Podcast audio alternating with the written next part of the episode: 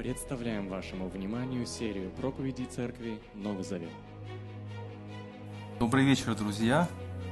Сейчас мою бразильскую кафедру. Ставят. Итак, книга псалмов сегодня перед нами. Я постараюсь быть сегодня очень компактным, насколько это позволит мне мое состояние. Я не совсем здоров, а, но долги отдавать надо. Я проповедовал еще в церкви «Новая земля» до этого, так что сегодня дважды проповедую. Итак, а, книга псалмов. Очень интересная книга. Называется моя проповедь «Псалмы или продуманная песнь». Итак, название на греческом книги псалмов «псалмой» по-гречески, от названия инструмента одноименного – на еврейском название Тахелим, буквально хваление. Мне нравится больше это название, хваление, потому что действительно вся эта книга пропитана, по большей части там доминирует именно хвала и благодарность.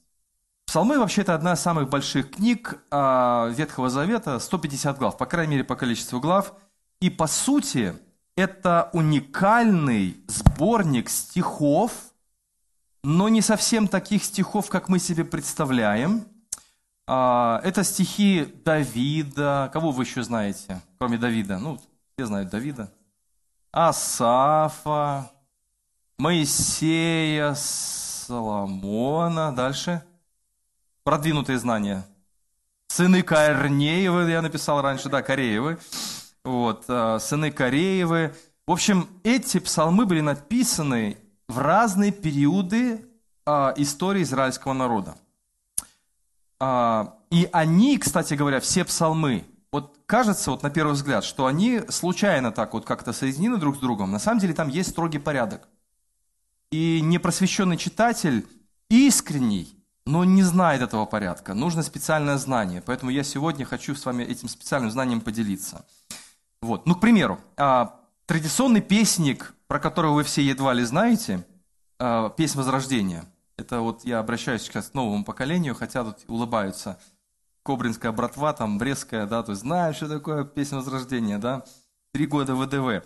А, хоть этот сборник является уникальным, и в нем собраны многие интересные, красивые песни а, разных авторов, кстати говоря, англоязычных авторов. Первые 20, ну там первые 50 песен, которые в сборнике песен Возрождения, это вообще принадлежат перу а, американцев и англичан, чтобы вы знали.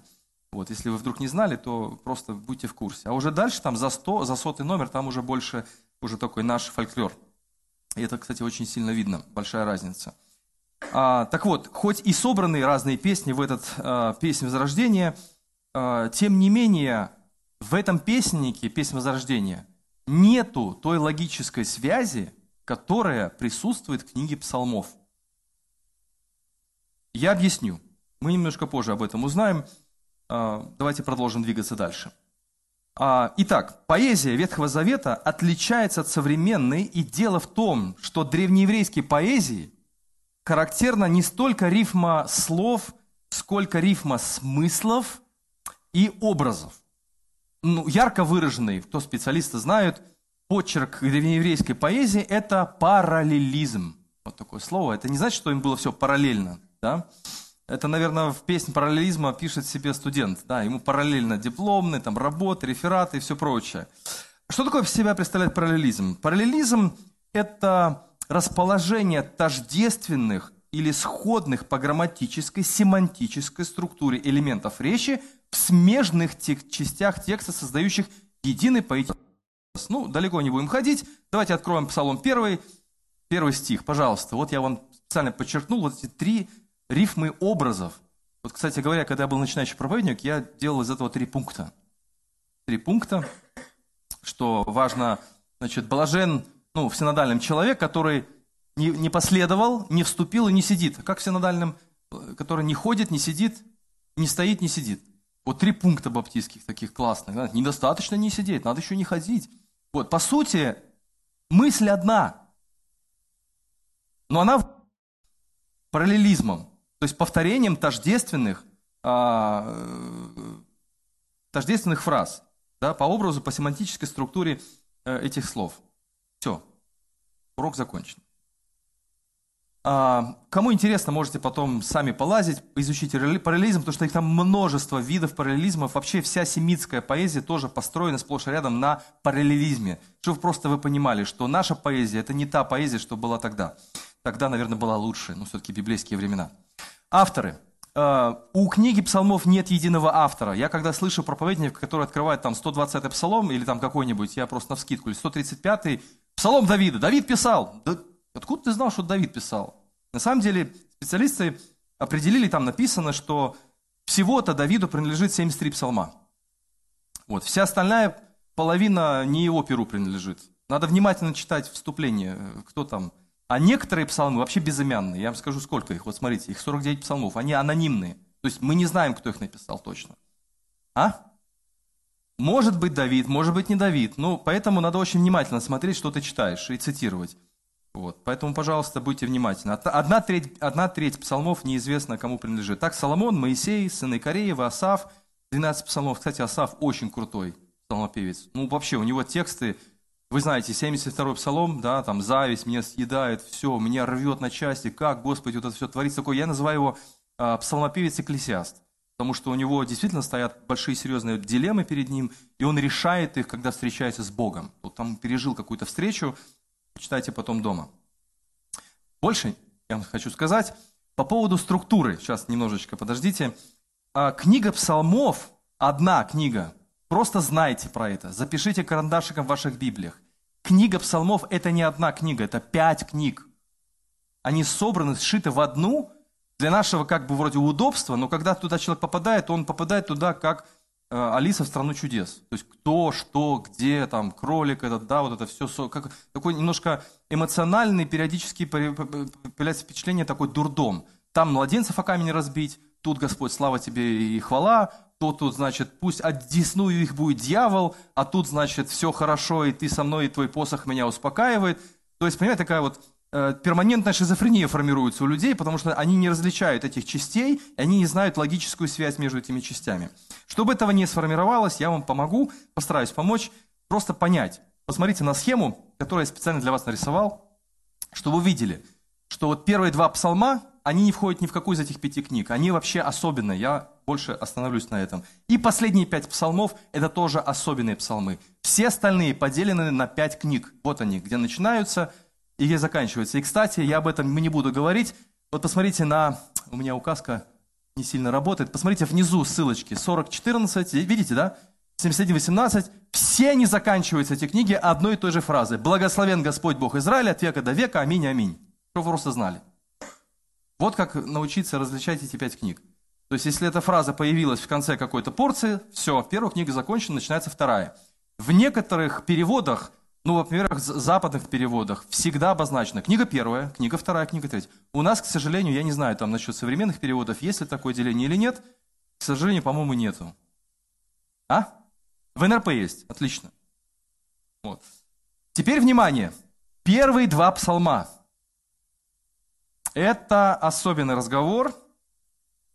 Они принадлежат неизвестному автору. И первый, и второй. И они очень сильно отличаются от всех остальных псалмов, которые вы будете читать дальше. Эти два псалма, по сути, являются прологом для всей книги. Внимание! Это очень важное знание, которое нужно иметь. И, в принципе, эти два псалма, они говорят о предназначении вообще всех псалмов, которые мы будем читать дальше. Вот вы будете читать, вы формируете свое время лично с Богом, Просто чтобы вы знали, какие... То есть эти два псалма определяют две главные темы, чего ради эта книга вообще существует. Вы меня услышали? Я вам это сказал? Все, я чист. А назад. Первый псалом. Главная тема первого псалма. Кто мне скажет на вскидку?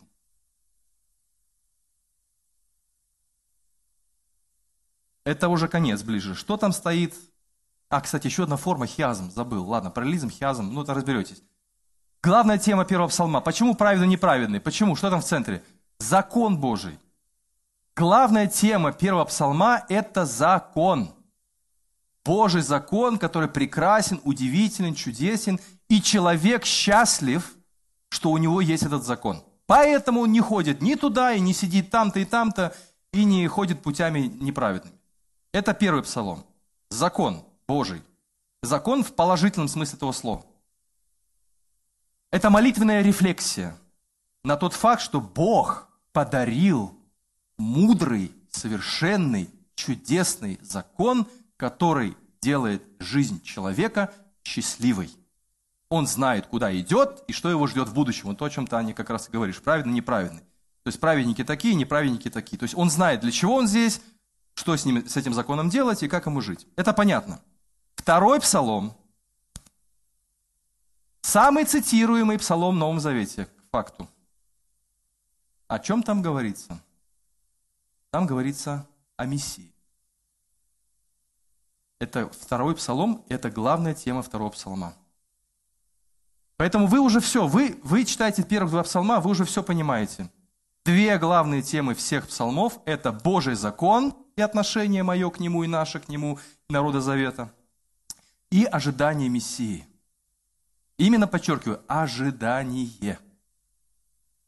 Это пророческая рефлексия, второй псалом, Божьих обещаний.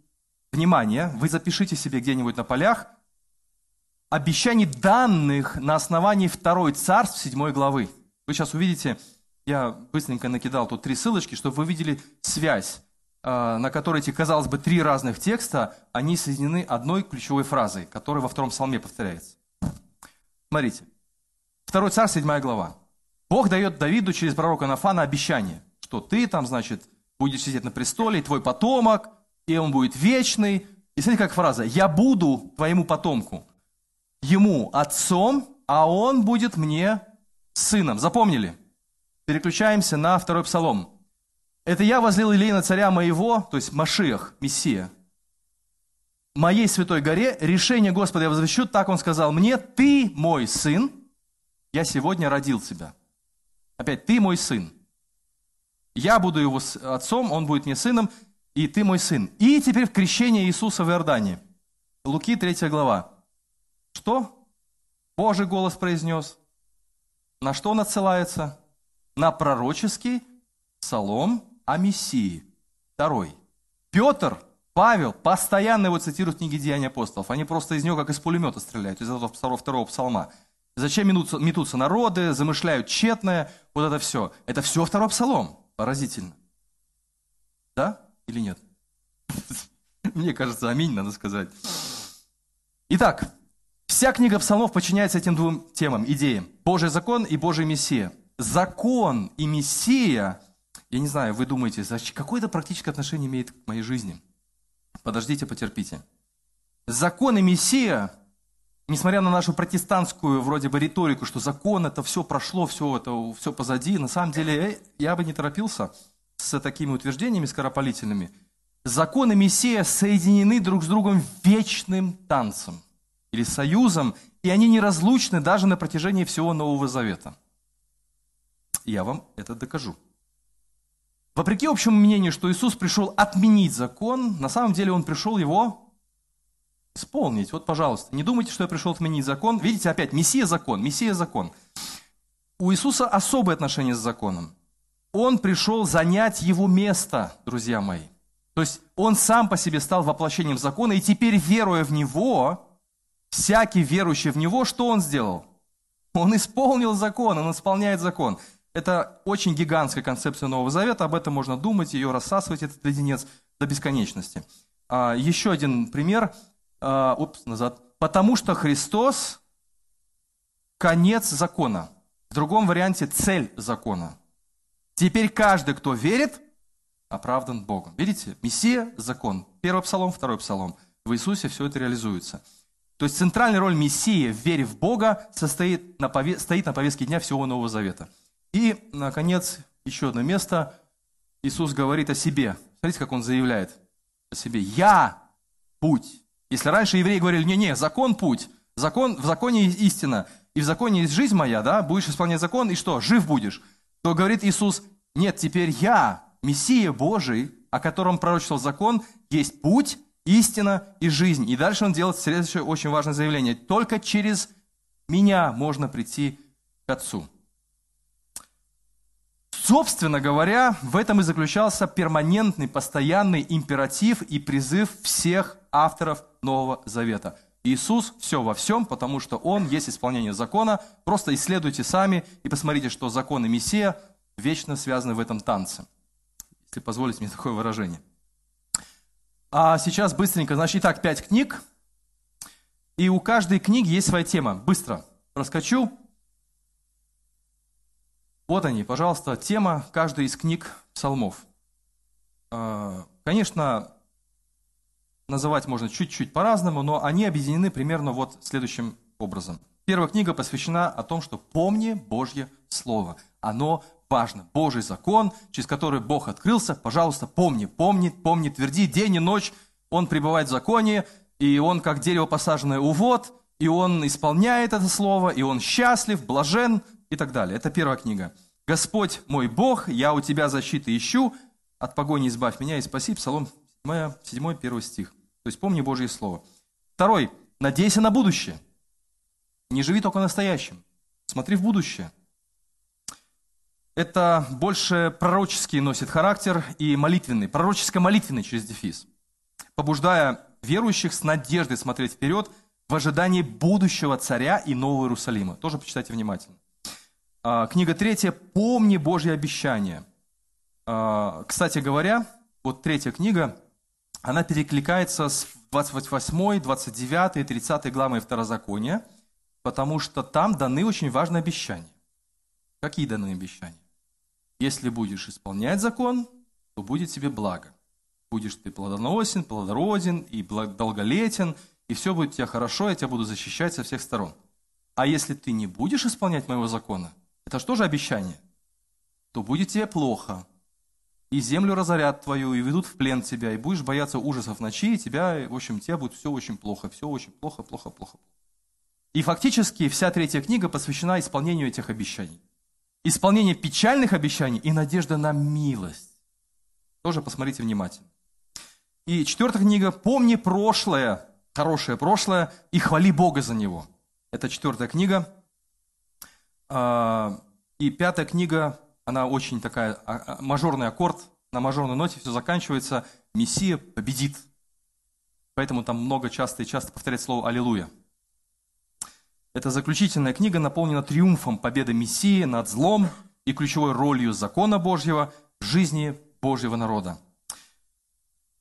Собственно говоря, я цитирую 109 Псалом. «Сказал Господь Господину моему», мессианский, да, Псалом, «восседай по правую руку мою», тоже самый цитируемый текст – а я повергну твоих врагов под ноги твои. Вау. И последние пять книг, вот эти 146, 147, 8, 9, 150, это заключительная часть книги псалмов. А самое популярное слово там «Аллилуйя». По-еврейски «Аллилуйя». Мы говорим, ты что, харизмат, что ли? Да нет, еврей. Да?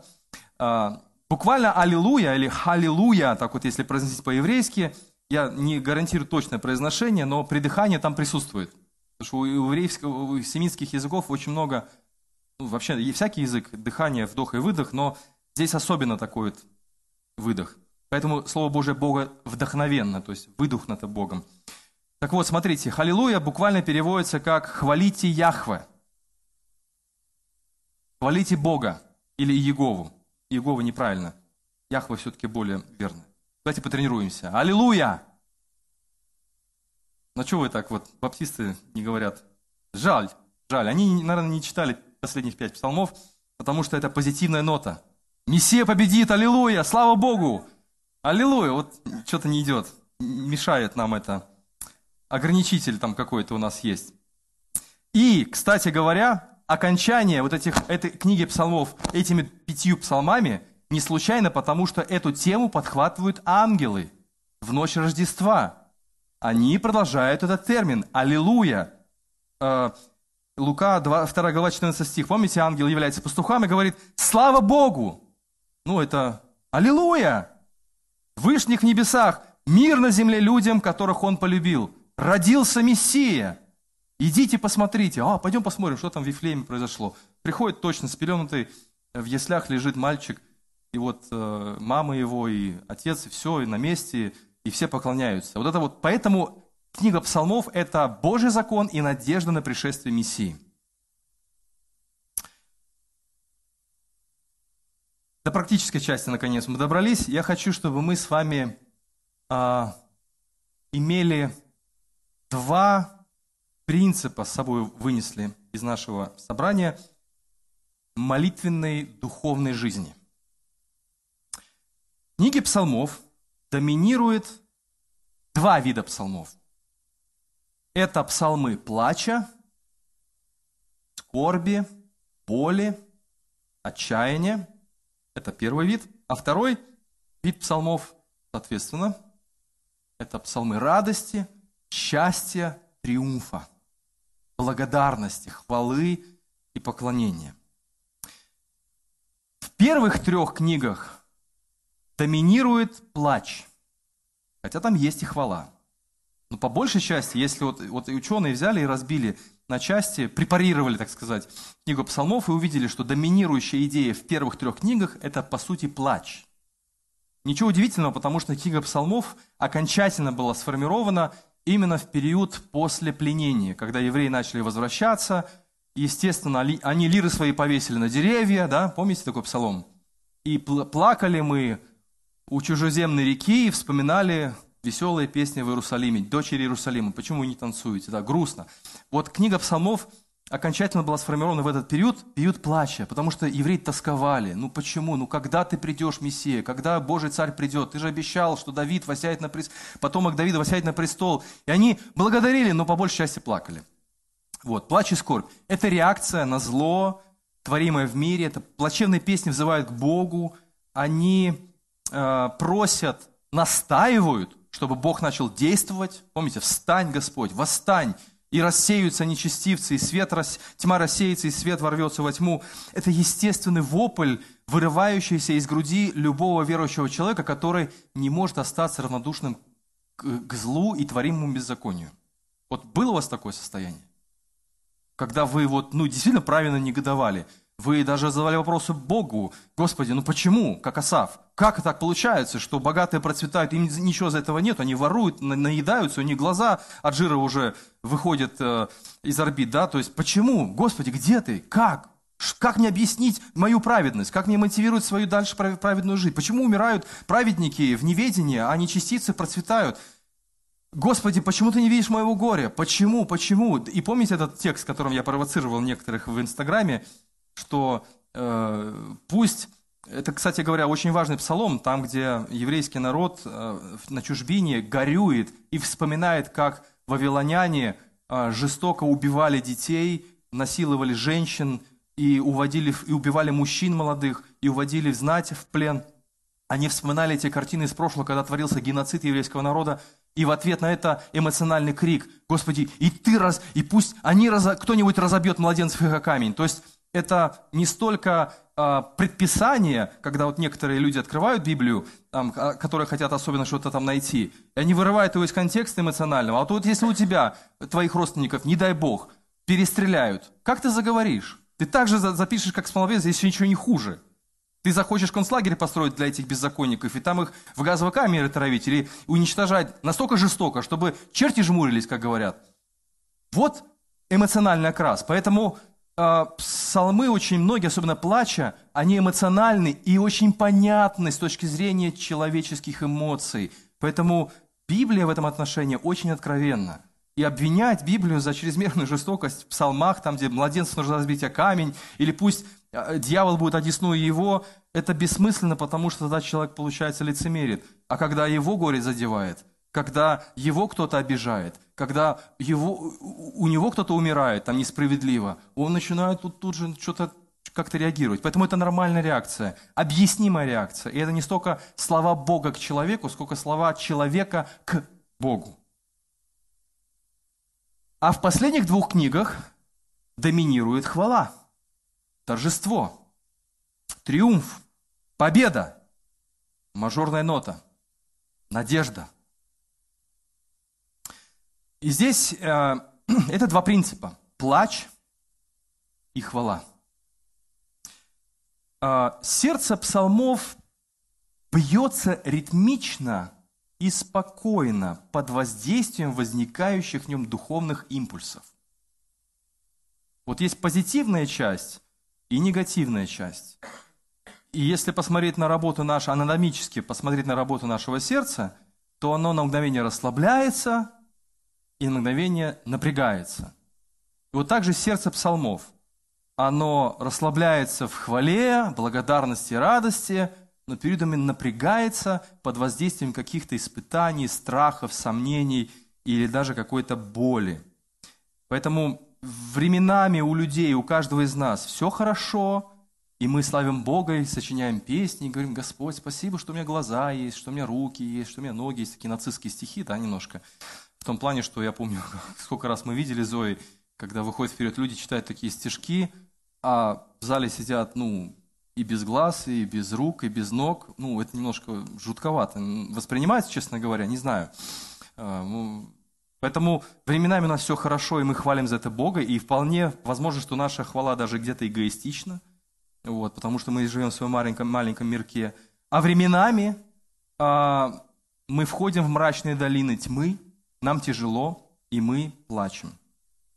Поэтому книга псалмов приглашает нас уловить этот ритм и синхронизировать свою духовную жизнь с биением этого сердца.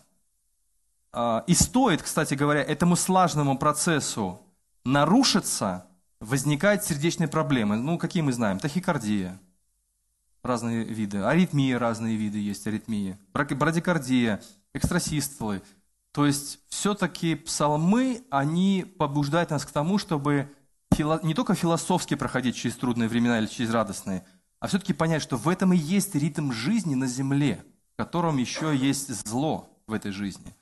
И надо учиться, ну не то чтобы приспособиться, но приспособить свое сердце к этому, что всегда будет и черная полоса, и белая полоса. И радостно будет, и обидно будет. И жизни будет много радости, и смерть придет в твою жизнь. И здоровье будет, и болезни будут. Поэтому этот ритм жизни, сам ритм жизни, он учит нас, а псалмы просто, они как будто бы кристаллизируют вот эти две идеи и говорят вам, учитесь жить и в радости, и в горе. Помните, Павел пишет в послании филиппийцам, я научился быть довольным все, во, во всем. Он говорит, научился жить в изобилии и научился жить, когда ничего нет, шаром покати. Поэтому вот это и есть учеба, наше восприятие жизни, и Бог учит нас правильно воспринимать удачи, благословения, и как Иов, и неудачи. Мы в прошлый раз про Иова говорили. Поэтому первый принцип. Не игнорируйте боль в своей жизни. Может быть, это по большей части к мужчинам относится, потому что мужчины чаще всего живут в отрицании, чем женщины. Вот ученые некоторые, какие-то там британские, наверное, вот, э, рассказали о том, что все-таки мужчины больше склонны к тому, что мы живем в отрицании. Например, мужчинами редко проходит обследование – Жена говорит, иди обследуйся, там, смотри, да все нормально, все хорошо, хотя уже печенка болит, уже там, уже который день там коленка болит, бобо, вот, а не нормально, все, я мужик, там все хорошо, бах, и все, и нету мужика. Поэтому э, не игнорируйте боль. Не игнорируйте боль в своей жизни. Это один из самых очевидных принципов книги псалмов. Научитесь распознавать свои эмоции и высвобождать их в молитве. Посмотрите на откровенность всех авторов. Посмотрите, как они проговаривают свои дилеммы. Они честно говорят Богу, Господи, я возмущен вообще-то. Вообще-то мне это не нравится. Вообще-то, Господи, мне обидно. И понимаете, в чем вот рождается заповедь? Вот даже Давид говорит, ну, Давид, не Давид, но псалмопевец говорит так, что изливайте перед ним, народ, изливайте перед ним сердце иногда, знаешь, выливаешь это сердце, опорожняешь его, да, вот так вот, а там вольется не хвала, а там столько всего собралось, столько вопросов, столько сомнений, обиды, страх, гнев, раздражение, смятение. Не делайте вид, что у вас этого нет. Это самая большая ошибка, которую допускает любой человек и доводит себя до духовного нездоровья, вплоть даже до физического нездоровья. Напротив, Научитесь у псалмопевцев проговаривать вещи, подчеркиваю, именно подчеркиваю, вслух. Многие молитвы и чтение Писания, знаете, что публичное чтение в Древнем Израиле происходили вслух. Молились всегда вслух. А, знаете, как это полезно? Вот ты проговариваешь какие-то вещи вслух, и ты начинаешь немножечко думать по-другому. Ты начинаешь анализировать то, что ты говоришь, и это даже помогает твоим мозгам немножечко расставить все на свои места. Вы обращали внимание, как некоторые спортсмены, когда они там, например, как им предстоит тяжелое испытание, они, ну давай, все, давай, не дрей, все получится. Они сами себе что-то говорят. Нормально, ты прорвешь, все, прорвемся. Ты смотришь на псих какой-то, да, говорит сам с собой. На самом деле задумка проговаривания, больше того, в молитве, более того, к Богу, когда ты в своей комнате закрыт, это твой отец. Говори ему. Не носи в себе это зло. Открой ему это зло. Там, помню, подходили, все время задавали вопрос, а с Богом ругаться можно? Ну и братья так немножко боятся сказать, что можно. И говорят, ну как бы нельзя, но если уж сильно хочется, то, то чуть-чуть можно. Я открываю псалмы и вижу, что там не чуть-чуть. Там очень честно. Потому что душа болит. Куда ты идешь? Ну, идут к психологу. В принципе, понятно. Потому что в церкви об этом не надо говорить. Все хорошо у меня, аллилуйя. У меня все замечательно. Благословенно у меня все. Кому ты скажешь, когда у всех все благословенно? Понимаете дилемму эту? А псалмопевцы, они говорят честно. Они говорят, я боюсь Господи. Я сомневаюсь, Господи. Не надо обманывать Бога. Не надо подавлять эти эмоции. Проговаривая вслух некоторые вещи, мы неизбежно приходим к очень правильным выводам. Посмотрите, 12 псалом.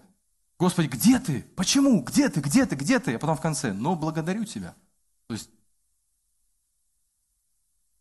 проговаривая вслух некоторые вещи, можем открыть для себя удивительные истины. Например, псалом Асафа, мой любимый, наш любимый псалом, кстати говоря. Вот, смотрите, а, текст не вы... Не... Если у вас есть с собой Библия, 72 псалом, 21 стих. Смотрите, как анализирует себя Асаф. Вы когда-нибудь анализировали себя? Вам даже не нужен никакой психотерапевт, психолог или специальный душепопечитель. По факту, в идеале, на самом, ну как бы нужен, но в идеале, если вот практиковать этот принцип, то вы можете сами себе быть как бы этим специалистом. Посмотрите, э, Псалом Асафа. У него первая половина псалма – дилемма. Бою, ну, э, то есть, мне обидно, Господи. Не зря ли я себя очищал? Не зря ли ходил в святости? Почему-то я хожу и хожу как голодранец, а эти процветают. И посмотрите, какой он делает вывод. Когда в сердце моем была обида, он приходит к выводу очень важному.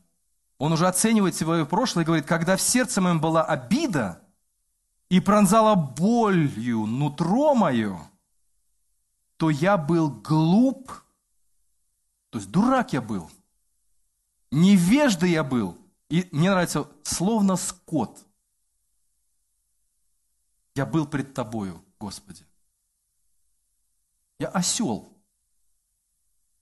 Я был как, как осел. И, а, и, а, почему, почему, почему? Пока не зашел туда вовнутрь и не понял, а что он там понял, знаете, это очень важный такой момент. Он пережил встречу с Богом, он оценил свою жизнь в свете Божьей праведности, он посмотрел на, свою, на свои эмоции, говорит, Господи, я как, как животное какое-то. Мне обидно, мне обидно, мне обидно, как тупое животное. Извините за грубости такие, но он говорит, я словно как скот пред тобой, ничего не осознающий, просто что вижу, то пою. Так, он на меня посмотрел не так. Он на меня посмотрел не так, Господи, он на меня посмотрел не так. Он мне сказал не то, о, Господи, мне сказал не то. Мы как скоты иногда ведем себя в молитве. Пропивая и промаливая все то, что мы видим. А по сути нужно что делать? Нужно проговаривать то, что мы видим, то, что мы чувствуем, а потом мы получаем обратную реакцию – мы взираем на Божье Слово, в котором мы видим святого, праведного, трансцендентного, суверенного, великого, все контролирующего Бога. И, видимо, он это и получил откровение, когда зашел э, вовнутрь храма и понял, что ну что ты тут ноешь? У Бога все в ажуре. Бог все видит. Бог все знает. Рационалистам, как мне, нелегко принять эту очевидную истину о молитве в книге псалмов. Долгие годы своего христианства, хочу признаться, я всегда старался осознать Бога Его учение исключительно с точки зрения логики и рационального взгляда на мир. Ну как же я ошибался, когда делал только упор на одно? Не надо делать упор на одно, надо и то, и другое. Псалом поддерживает, псалмы поддерживают и разум, и посвященность закону, и эмоции. Многие переживания, которые реально имели место в моей жизни, я откладывал в сторону и упорно отрицал их существование. Я называл все это верой. Но в книге псалмов вы никогда не встретите такую веру. Напротив, авторы псалмов предельно откровенны во всем, что касается их внутреннего мира. И это поразительно. Что Давид, что Асав, что сыны Кореева, что Моисей, что Соломон, хотя Соломону меньше псалмов принадлежит и Моисею. Поэтому, когда авторы псалмов страдают, они вопиют. Псалом 136.9. «Благословен, кто размажит твоих детей о камень». То, что я цитировал. Или Псалом 108. «Боже, предай его в руки злодея, обвинитель да встанет рядом с ним». То есть дьявол. «И да будет он осужден на суде, молитва его да будет в грех ему». Человека болит. Пусть выговорится. Кстати, хороший признак, принцип вообще, когда ты работаешь с людьми, когда у человека болит, не надо говорить, ты неправильные слова говоришь, ты неправильные слова говоришь. Пусть говорит неправильные слова. Да пусть он хоть матерится. Самый страшный грех баптиста. Пусть он хоть матерится. Пусть он выльет то, что у него там накопилось. А потом будешь заливать, когда там будет уже пусто. Нет, не говори, нет, не говори. Нет. Вот так, так сидим, ничего не вижу, не говорю, не слышу. Это не книга псалмов. На мой взгляд, вера и рационализм имеют право на совместную жизнь. Ура! Не надо их разводить, надо их поженить. Поэтому в основе любого верующего Ветхого Завета лежал Божий закон, предписывающий вполне логичные и понятные заповеди, которых должны были держаться верою все уповающие на Бога. Однако, Божий закон никогда не гарантировал безоблачной жизни, друзья мои. Посмотрите на судьбу всех праведников. Они все были праведные, но у всех были какие-то косяки. У всех были испытания, у всех были дилеммы, у всех были трудности, непредвиденные обстоятельства, о которых закон ничего не говорил. Например, непримиримая вражда между Саулом и Давидом. Ну, Господь меня помазал на царство. Ты кто? Ну-ка, век отсюда. Нет же ж. И тот помазанный, и этот помазанный на царство. И они как-то там что-то вот и, и Давид изливает свое сердце перед Богом, проходит через конфликт, через дилемму, через противоречие в жизни, которое, казалось бы, Богом было устроено, это противоречие, для каких-то целей определенных. Но мы-то знаем, что Давид написал много прекрасных псалмов, когда он проходил эти времена. Поэтому не игнорируйте свою боль. Не делайте вид, что ее не существует. Не обманывайте ни себя, ни других – тем более не обманывайте Бога. Второй принцип и последний – находите причины для надежды. Несмотря на то, что среди псалмов есть много плачевных песен, подавляющее большинство все же заканчивается надеждой. Глобальный переход от плача, вот смотрите, первые три книги в основном плач, вторые, э, последние две книги – это в основном хвала. Переход от плача к хвале имеет глубокое духовное значение – причем в конце акцент идет на Мессию, на Иисуса, грядущего Мессию. А мы-то знаем, что это Иисус. Поэтому везде в Новом Завете сказано, что все во всем, Он во всем, Христос. Поэтому переход от плача к хвале имеет глубокое духовное значение. Молитвенная жизнь, построенная на этом принципе, от плача к хвале, сделают нашу жизнь здоровее, полноценнее, яд безысходного отчаяния будет постепенно покидать ваше духовное тело всякий раз, когда будете вспоминать, что Бог сделал в прошлом, что Он делает сейчас и что Он обещал сделать в будущем.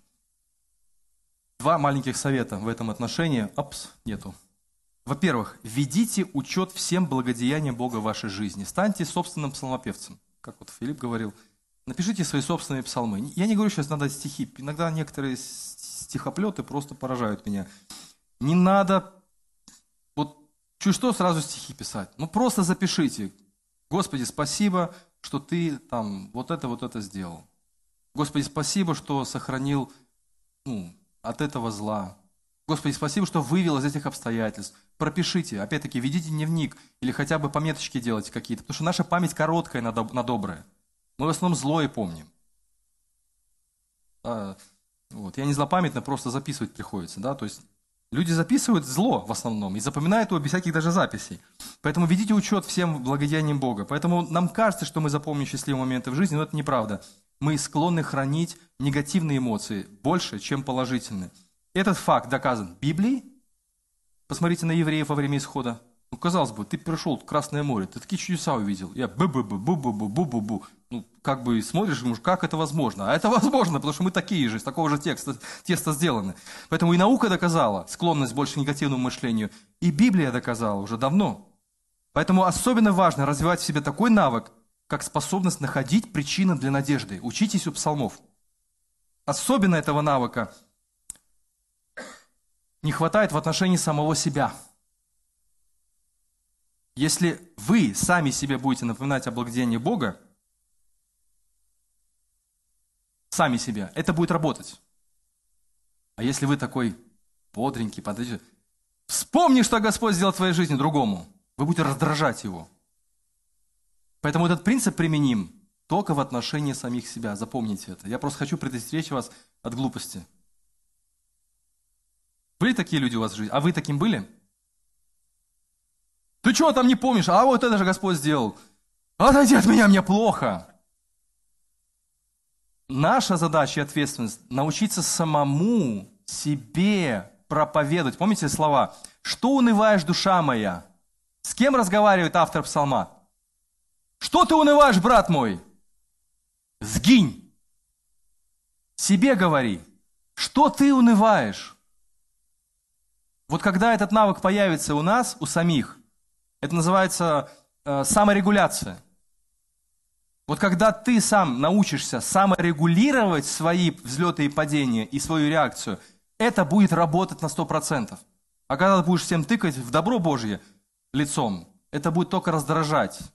Притчах написано, да, кто кого раздражает, кто с утра начинает петь веселые песни, кому? Печальному сердцу. Вот ошибка, мне кажется, душепопечителей в горе заключается в том, что они тыкают лицом в Божье добро другого человека. Научи себя тыкать, тогда будет все работать. А когда другого тычешь, ничего не будет помогать. Поэтому, пожалуйста, помните, что это односторонняя работа, принцип. Вы сами вспоминаете, саморегулируете свое настроение тем, что происходит в вашей жизни. И второй подсказочка. Наблюдайте, как Бог проявляет милость к другим людям. Не только в своей жизни, не будьте эгоистами. Но наблюдайте больше за тем, как Бог действует. Причем есть истории, которые вдохновляют, а есть истории, которые, знаете, не так сильно вдохновляют, но люди проходят эти трагедии. И ты смотришь, тю, живой остался, улыбается. Неужели этот человек прошел вот это, он такой еще улыбается? Ну, поинтересуйся. Не надо, эй, там, мужик, как ты прошел, там, прошел это все?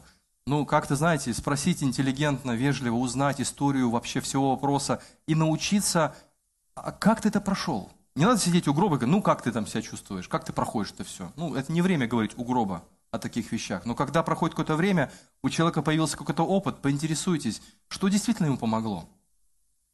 Есть э, хорошие откровенные разговоры на разные темы в стиле TED Talk, когда люди рассказывают, как они избавились от наркомании. Это, наша, это аналогия нашего свидетельства. Вот. Э, то есть, что именно? Мне Бог помог. Ну, как? Я Бог помог. Хочется двинуть по голове, да? То есть, Бог помог, Бог помог, Бог помог. Как тебе Бог помог? Что ты конкретно проходил? Какие у тебя были конкретно сомнения? Мих... Как что ты увидел конкретно, четко? Что? Понимаете, не, не маскировать это все религиозным таким, э, пудрой такой религиозной, а действительно проговорить какие-то вещи, осознать. И самим можно научиться у других. Очень важные, интересные уроки. Поэтому первое, ведите учет Божьим благодеянием, а второе, наблюдайте за другими. Два принципа. Не игнорируйте боль, и находите, находите причины для надежды. Аминь. Помолимся. Наш Господь, благодарим Тебя за этот вечер, благодарим Тебя за книгу псалмов, благодарим Тебя за надежду на Христа, благодарим Тебя за пришествие Мессии, благодарим Тебя за спасение благодаря Христу. И мы просим Тебя, чтобы Ты учил нас мудрости, молитвенной жизни, зависимости от Тебя, откровенности и честности перед Тобой. И, конечно, как бы это ни казалось трудно, но действительно находить почву под ногами и благодарить Тебя за все деяния, которые Ты совершаешь не только в нашей жизни, и не только в жизни наших друзей, но и в жизни многих праведных людей, которых мы читаем в Писании. Научи нас, Господь, надеяться. Аминь.